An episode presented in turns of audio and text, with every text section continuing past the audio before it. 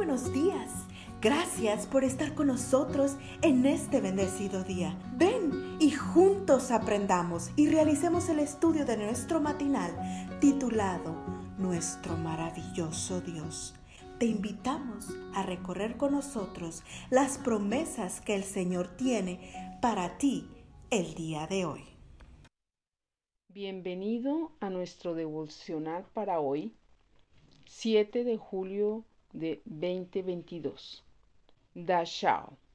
Es un hecho que Herodes y Poncio Pilato, junto con los no judíos y el pueblo de Israel, se reunieron en esta ciudad en contra de tu santo Hijo y ungido, Jesús, para hacer todo lo que por tu poder y voluntad ya habías determinado que sucediera.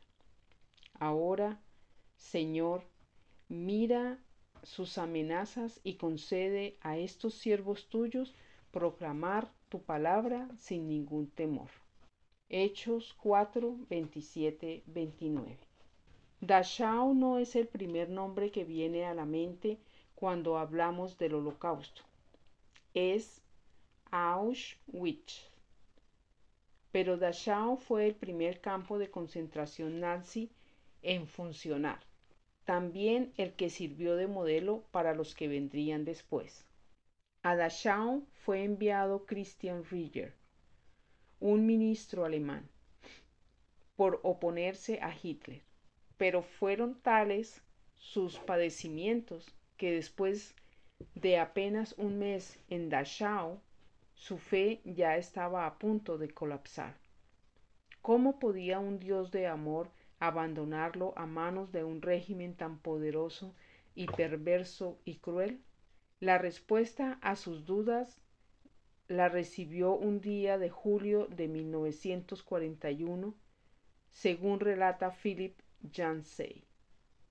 Cuenta Yancey que, justo un mes después de haber sido encarcelado en Danschau, Reyer recibió una carta de su esposa, Ahí le hablaba de varios asuntos familiares y al final compartió con él una referencia bíblica, Hechos 4, 26, 29.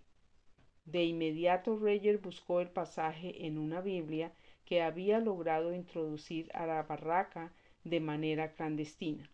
Ahí leyó nuestro texto para hoy, pero no le encontró mucho significado. Precisamente esa tarde Reyer debía enfrentar la experiencia más dura de la vida en el campo de concentración, el interrogatorio.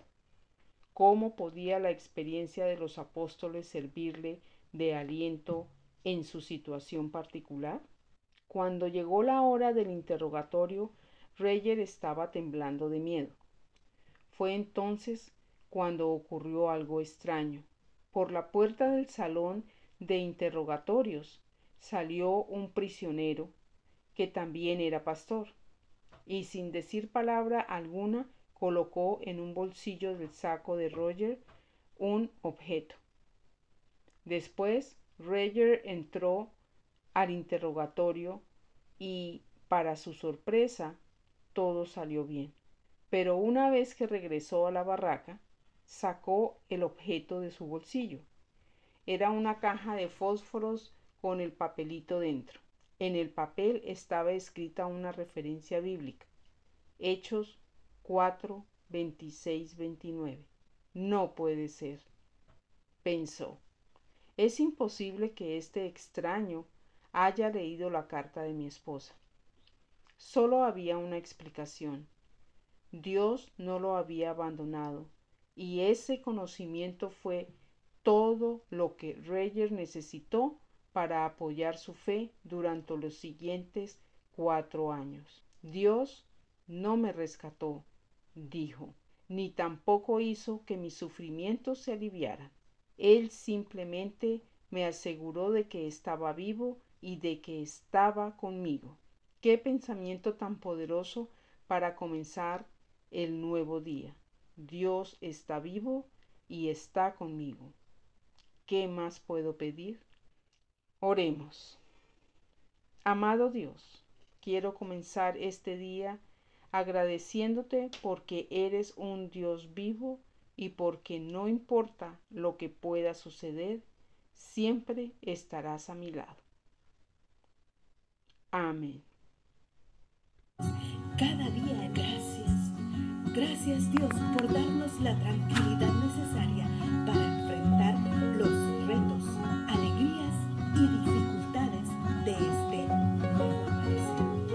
el Señor tu Dios está contigo.